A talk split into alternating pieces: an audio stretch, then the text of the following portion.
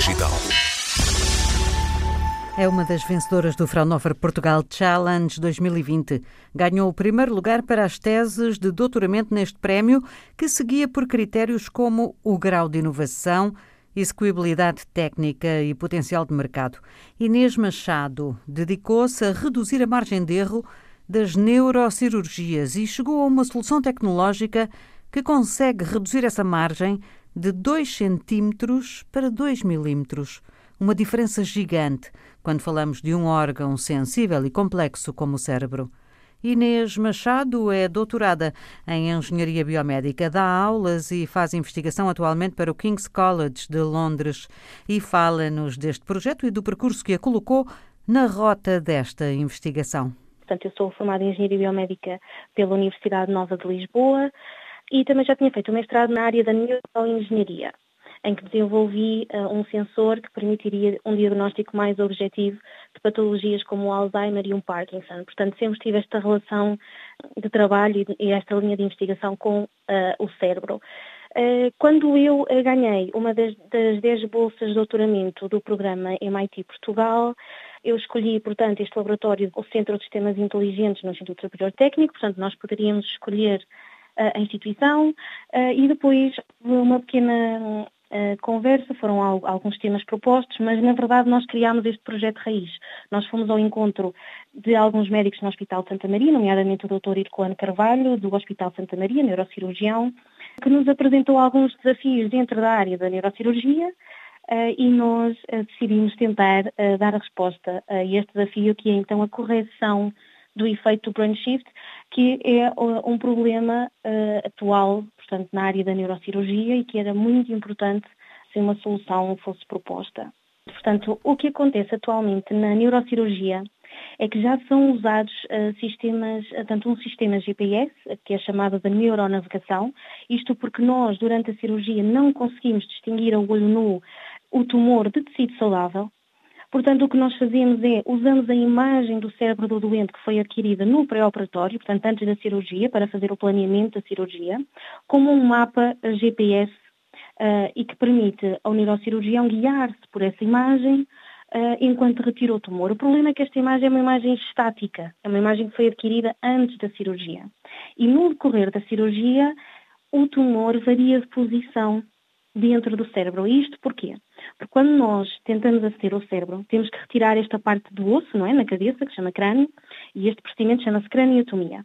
E quando nós fazemos isto, há perda de líquido, este líquido que envolve o nosso cérebro, chama-se líquido cefalorraquidiano, e a perda deste líquido faz com que o cérebro mude ligeiramente de posição. E, consequentemente, o tumor também. Ou seja, nós estamos a usar um mapa que foi adquirido no pré-operatório, para guiar a cirurgia, mas a partir do momento em que nós abrimos o crânio, este mapa deixa de estar atualizado, porque o tumor já não está na mesma posição que estava no pré-operatório. Então o que é que nós precisamos? Nós precisamos de uma imagem em tempo real que nos permita dizer o tumor está aqui neste instante e é aqui que nós temos que aspirar.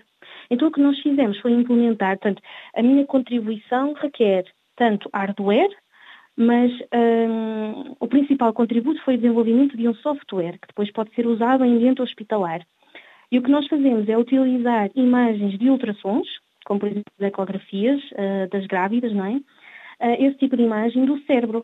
E então nós temos uma sonda, o médico coloca essa sonda junto ao cérebro e adquirimos imagem em tempo real. Portanto, nós sabemos exatamente onde é que o cérebro, um, onde é que o tumor está em cada instante. Mas um, o que acontece é que atualmente os neurocirurgiões não têm muita experiência neste tipo de modalidade. Portanto, ultrassons no cérebro é, é novidade.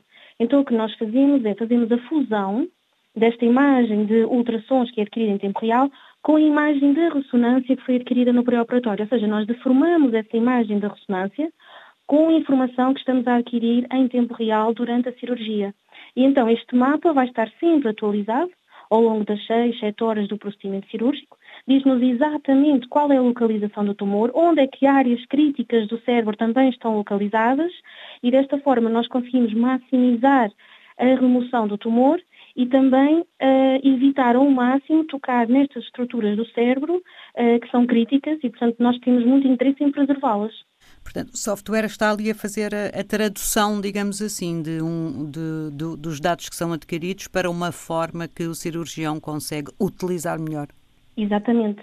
Portanto, o que nós precisávamos era ter informação em tempo real durante a cirurgia, portanto, corrigir este efeito de brain shift, que é tanto este deslocamento do cérebro, porque mesmo tanto durante a remoção do tumor, o próprio tumor também varia de posição e o cérebro também. Quando nós estamos a manipular estas estruturas do cérebro, há, há, há, portanto, há este tipo de deslocamento.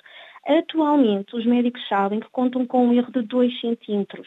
Ou seja, por exemplo, há muitas cirurgias, o médico, quando está a fazer o planeamento, vê que o tumor está muito perto de áreas do cérebro que codificam a nossa linguagem, codificam o comportamento motor. E como ele sabe à partida que conta com este erro do brain shift, que foi quantificado e igual a 2 centímetros, há muitas cirurgias que não são feitas. Porquê? Porque o médico sabe que nesta margem de erro pode estar a tocar nestas zonas do cérebro que codificam o, o nosso comportamento e a nossa linguagem.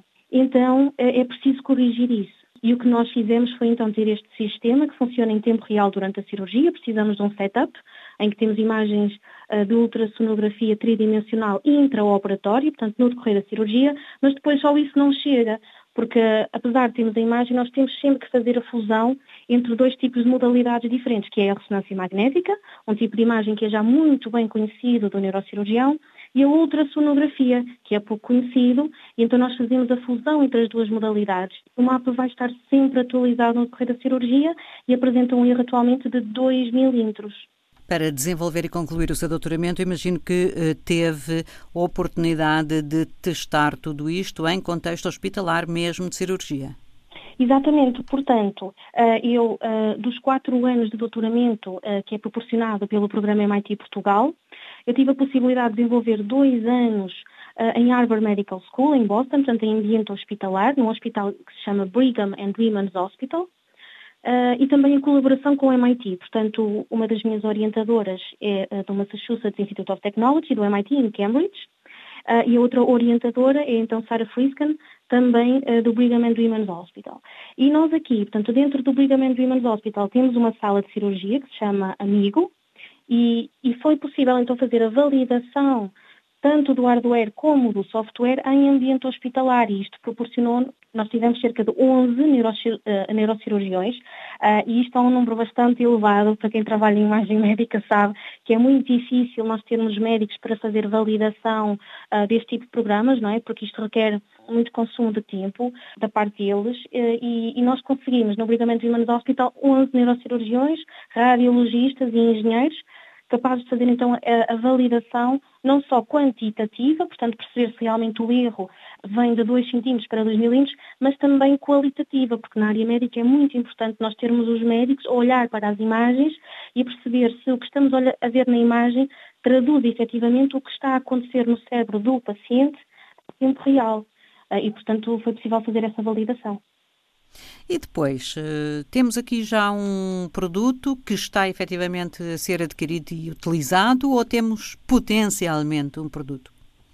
É assim, atualmente uh, o software está disponível online, portanto é open source, já conta com mais de 2 mil uh, downloads, portanto várias instituições no mundo uh, já fizeram o download, não significa que já estejam atualmente a testar e a aplicar. Portanto, nós não temos acesso a esses números, só sabemos que, que, que o programa, portanto, uh, já foi baixado este número de vezes.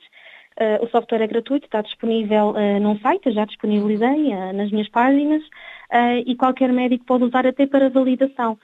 Nós tentamos, quando validamos o software, o que nós usamos é algoritmos de inteligência artificial, mas este tipo, este tipo de algoritmo é muito sensível uh, a, a, diferentes centros hospitalares, diferentes tipos de imagem, portanto é muito importante nós quando fazemos a validação destes algoritmos termos acesso a imagens de muitos hospitais a doentes de vários hospitais pelo mundo, a, a, a diferentes tipos de scanners, por exemplo, um, scanners que fazem a aquisição de imagem de ressonância magnética têm uh, marcas diferentes, tipos de potências diferentes, e quando fazemos a validação, como estes algoritmos aprendem sozinhos, portanto, a fazer a fusão entre estas duas imagens, nós temos que ter uh, dados de diferentes centros hospitalares. Atualmente, nós conseguimos fazer validação uh, de três uh, centros hospitalares, portanto, imagens de três centros hospitalares, o que também uh, em medicina também pronto, é um marco importante porque às vezes não, há, não é muito fácil partilhar, os hospitais partilharem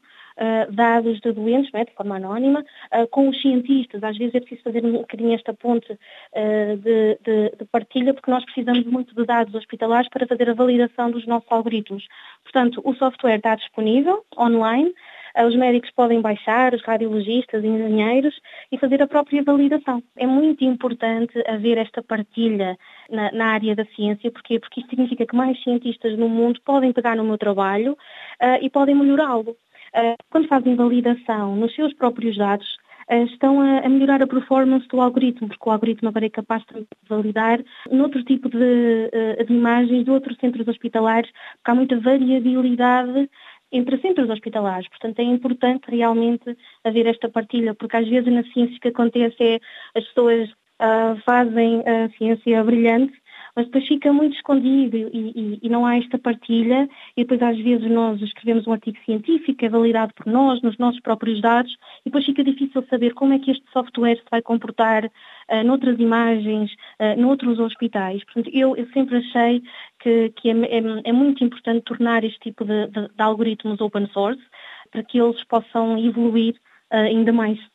E agora continua a trabalhar eh, no corpo humano, olhando para o corpo humano, mas já deixou o cérebro. Sim, eu atualmente uh, estou no King's College London, em Londres.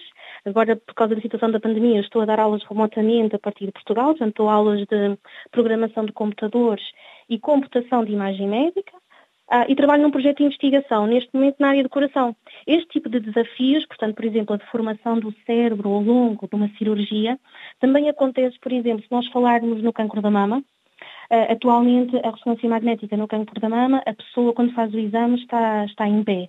Mas depois, durante a cirurgia, um, o paciente está deitado. Portanto, há uma grande formação entre os tecidos do exame, na, portanto, da posição do exame para a posição da cirurgia. Isto acontece também no coração. Por exemplo, a nossa respiração faz com que haja uma grande formação na posição do coração e é sempre preciso importante nós sabemos onde é que estamos em tempo real, para o médico saber exatamente onde é que tem que operar.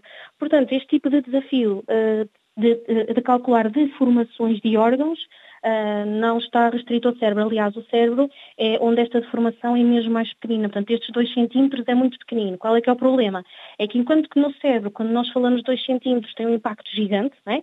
porque nós se mexermos 2 centímetros ao lado, já estamos a mexer em áreas que codificam estas zonas críticas do nosso cérebro e que condicionam o seu funcionamento normal. No coração, temos, uh, no coração ou mesmo na mama, temos desvios muito superiores temos desvios muito superiores e, portanto, é, é preciso também quantificar estes desvios e corrigi-los. Portanto, eu neste momento estou a trabalhar na área do coração, tentar criar um scanner de ressonância magnética inteligente que é capaz de integrar a parte de aquisição, reconstrução de imagem, também com a sua análise e diagnóstico. Portanto, a partida era ter um scanner que, enquanto nós estamos a adquirir a imagem, ele consegue dar em tempo real a resposta logo do diagnóstico da doença. Inês Machado, doutora em Engenharia Biomédica, uma jovem investigadora premiada, agora a dar aulas no King's College de Londres e com novos projetos em curso, já não a olhar para o cérebro, mas sempre para a imagiologia médica, o software e a eficiência ao serviço da saúde.